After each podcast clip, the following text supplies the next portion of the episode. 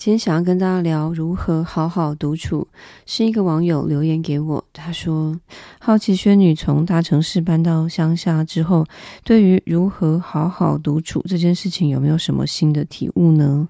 他觉得独行侠们除了觉得一个人比较不麻烦，有些时候其实也是享受孤独的美感。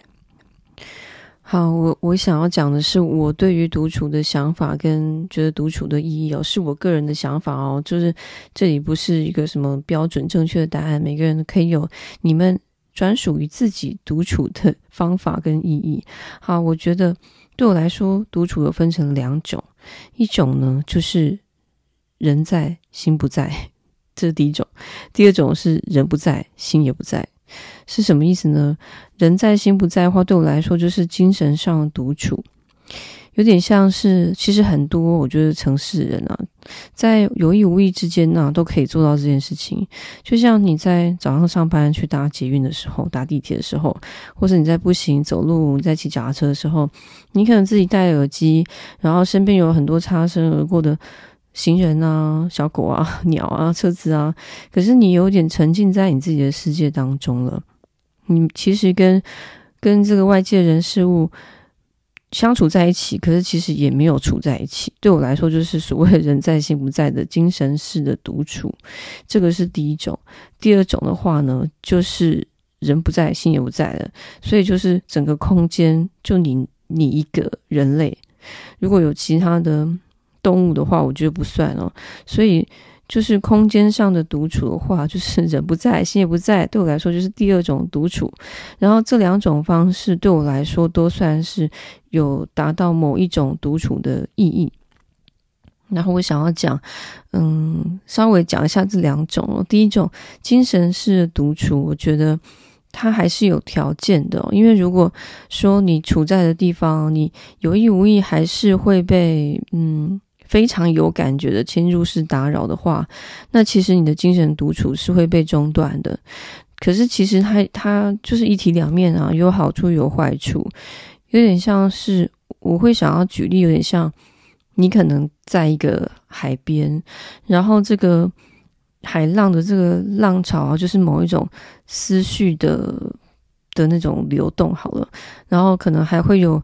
在沙滩上人沙滩上人玩的嬉戏的声音啊，海的声音，然后还有阳光，这些呢可能都会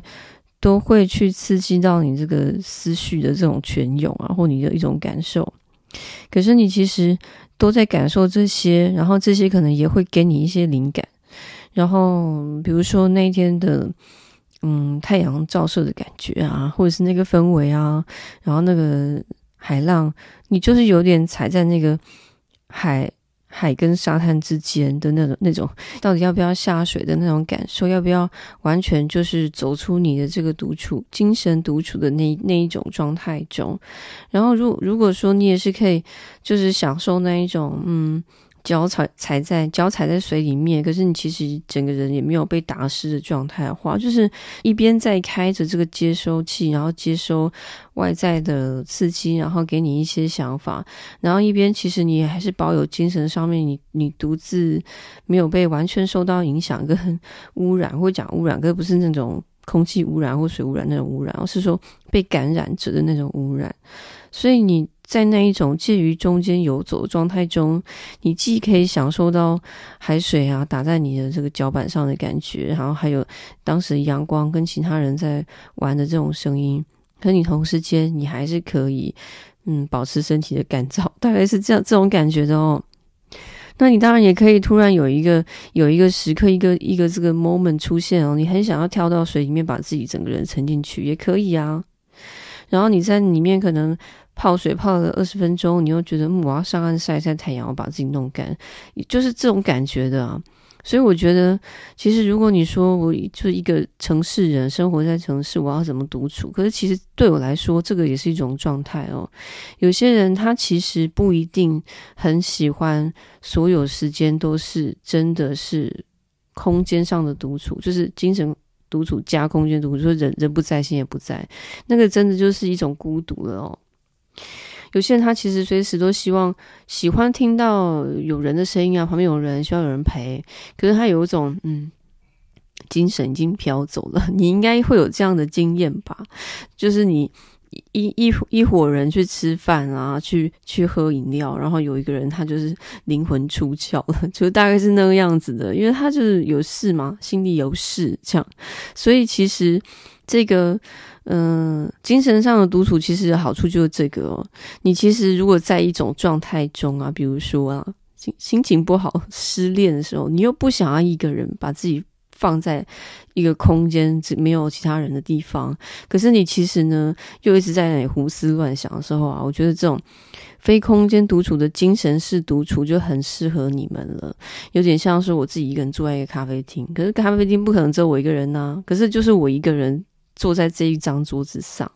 听着我的音乐，写着我的笔记，这也是精神上的独处，而且。这这种独处啊，如果你是创作者的话啊，你要写一些东西啊，我觉得这个也很适合你，因为它就像我刚刚讲的，你就是像是走在沙滩上，周围所有的元素啊，都所有的人事物啊，它会刺激着你，你可能你想要多往海里走一点，或是要往哪里走一点，或是你要在沙滩上玩玩沙，反正就是可能那是一种你放松的状态，然后让这个。环境一种思绪的一种波动，其他人的行为，因为因为你在那个空间当中有其他的人类的话，他们每一个下意识的动作或是意识中的动作都是经过思考的，然后那些东西可能会组成一种讯号，然后给你一种刺激，然后你可能就会突然的文思泉涌，或者创作很有灵感之类的哦。所以我想，这也可能也是为什么有一些作家就是喜欢去一些小酒馆，去一些酒咖啡啊，有没有什么花神咖啡馆以前的那种大文豪要去那边写作，然后或者是去那边嗯辩论，然后辩一辩就回家。可能那个辩论状态，他们可能也没有要辩出什么，也可能我在猜啊，搞不好他们的辩论也是为要拿到一些灵感啊，大概是这样子的那种。精神上面独处会带来的好处，然后那空间的独处又是什么呢？那真的就是它，它是一个要要求高度的不被打扰的条件。比如说，你现在就是要读书考试，那如果有人他就是喜欢吵吵闹闹的的读书的话，那那另当别论啊。我说的是真的需要安静的。可能你是需要脑子要很清晰啊，你必须要独立的思考啊，你是需要休息的，这种很静很静的一个空间的的状态的话，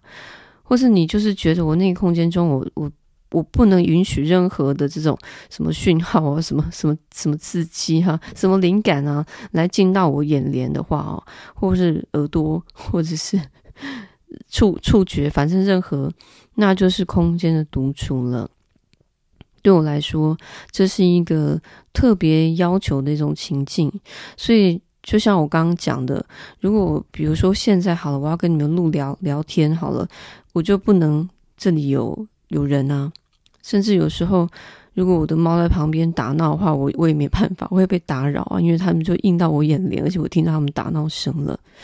然后。还有就是休息，有些人他的睡眠是不能有声音的。当然，如果有人他就是要 他就是要放音乐一边睡觉的话，那可能就是另外一种了。就是我说他他下意识想要走在沙滩跟跟海水之间，因为他他不想要保持某种状态，那个可能就是另另当别论了。他可能搞不好在逃避什么事，或是或是他很害怕错过一种刺激的感觉，所以他的这个。脑子接收灵感的部分要一直被刺激，也许吧，这个不在今天的讨论范围。不过空间独处的话，确实也有好处的，它可以让你的脑子因为因为开始中断去接收新的资讯进来，所以你会开始倒空。倒空完了之后呢，你如果把某一些，比如说主题，我我聊我的状态啊，把一些主题或者一些思考的意。议题啊，拿出来再想一想的时候，可能会有新的你自己的整理过后的思绪，就是所谓的独立思考的可能性，因为这里的话就要要求你自己自己产出了。然后这个独立思考有可能它会依据在你在你这个空间独处的最后一个阶段，就是你被你你不是你是非非空间独处的时候，其他还有人接收的讯息到此为止，然后开始有一个净空的阶段，然后你就可以凭着那个过去过往你收集来的资讯，然后做一个独立思考的可能性。所以我觉得这是功能性的选择啦。那当然也有一种可能是你就是失恋啊，你就是心情不好啊，你根本就不想要在同一个时间空间内有看到另外一个人或者是生物的可能性，那就是你想要倒空了，那很好啊，那也是一个方法，因为你有可能在想，嗯，我要不要跟他复合啊？这个人我要不要原谅他啊？他那天跟我讲的是真诚的还是？还是其实是谎话来骗我呢？然后你有点想要独立思考，我不想再有任何的人来给我任何意见，我想要知道自己是怎么想的，那那就是空间独处了。空间独处呢，可以可以阻绝任何的资讯的污染。那当然，你要同个时间你要滑手机的话，那就没办法了。可以可以是那种，嗯，我不想要任何人来吵我，我要一个人痛痛快快的滑手机。我我不想要有任何人跟我讲说，诶，你看这个，诶，你看那个，你有没有看最新出的那个？追剧的那个新的什么什么新一季的什么东西，或者说，哎，你看他又抛了这个新的动态，就没有人来来中断我好好的滑手机，那就是也是一种，你可以完全遏制所有的人来来打断你，你当下想要做的事，嗯。我觉得再回到这个留言说的啊，就是独行侠们可能也会觉得自己一个人比较不麻烦，所以我觉得啊，有时候啊，是所谓的麻烦是可能你可能自己在灵魂出窍的时候啊，你那个当下当场的人不允许，就是说你怎么了？你怎么不在不在这里呀？你好像跟你说话，你没有在听什么，就是他他不让你在 精神上独处啊，这一种。嗯，你可能还要有有所交代啊，你还要做的这种动作啊，把事情这个步骤做好的动作很太多的话，就会觉得嫌麻烦了。有很多事情哦，除了这个，也是我之后可能想要跟你们聊的话题，就是独行侠有可能跟存在主义有关联。不过存在主义又不是今天要聊的范围啊，我们就回到关于独处跟独行侠好了。独行侠呢，除了不喜欢这种麻烦的这些步骤之外啊，可能也不希望我的各种决定或者是行为的逻辑还要通过别人的别人的认定和讨论。这里呢，可能就有点重叠重叠到就是下一次要聊的关于存在主义这个哦。但无论如何，独行侠就是可以省掉这一些麻烦，确实是啦。这个留言说的完全我可以同意的，因为我我自己也有这种状态。所谓独行侠状态，就是精神精神上独处，空间上，因为一定是精神上独处啦，因为一定有别人看到你，然后你感觉就是别人对你的定义就是独行侠。如果你是空间独处的话，没有人看到你啊，谁会谁会觉得你是独行侠呢？可能你养的猫猫狗狗这样子哦。然后再回到留言说的关于这个独处的美感。享受孤独的美感，好，这孤独的美感啊，嗯，这个我完全可以同意哦。如果说我追求的独处的话，我觉得我讲到这个斑斓男发，因为他也提到了嘛，哦，从仙女搬到乡下之后的，就是我觉得我我达到我想追求的独处了。就是真的是一种极致的，是那一整个空间里面连这个人造物都没有的。因为其实如果存在空间中存在人造物的话，其实也是一种污染啊，对吗？因为那个人造物它就有它怎么样要造出这个东西啊的那种逻辑。可是如果到一个大自然的地方，完全没有人造物的地方呢，它就没有人类的逻辑。也许啦，就是这个路啊，为什么这样铺啊？然后是为什么要砍这些树啊？可是至少呢，在那空间呢，已经没有多出来的当下会会打断我的，就我会处在一个完全的寂静当中，那个是一个人的狂喜。我现在就是可以感觉到那种狂喜，已经不是只有美感而已哦。我会极度的喜悦，我觉得我是简直就是比天堂还要更高级的地方，就是完全没有一点声音在这个森林里面，可能只有风吹过树的那个树叶摩擦声音跟鸟叫声，然后在风静止的时候，真的可能会有不到一秒钟的时间是完全没有声音的，然后那种那种辽阔跟空。空的感觉啊，真的会，我会非常感动哦，会觉得我是世界上最幸福的人的那种，那种孤极极度的孤独的的的，就是狂喜，我不知道怎么形容了。好，那你们呢？你们的独处是哪一种呢？你如果想要训练自己独立思考的能力的话呢，那你真的就要从独处开始。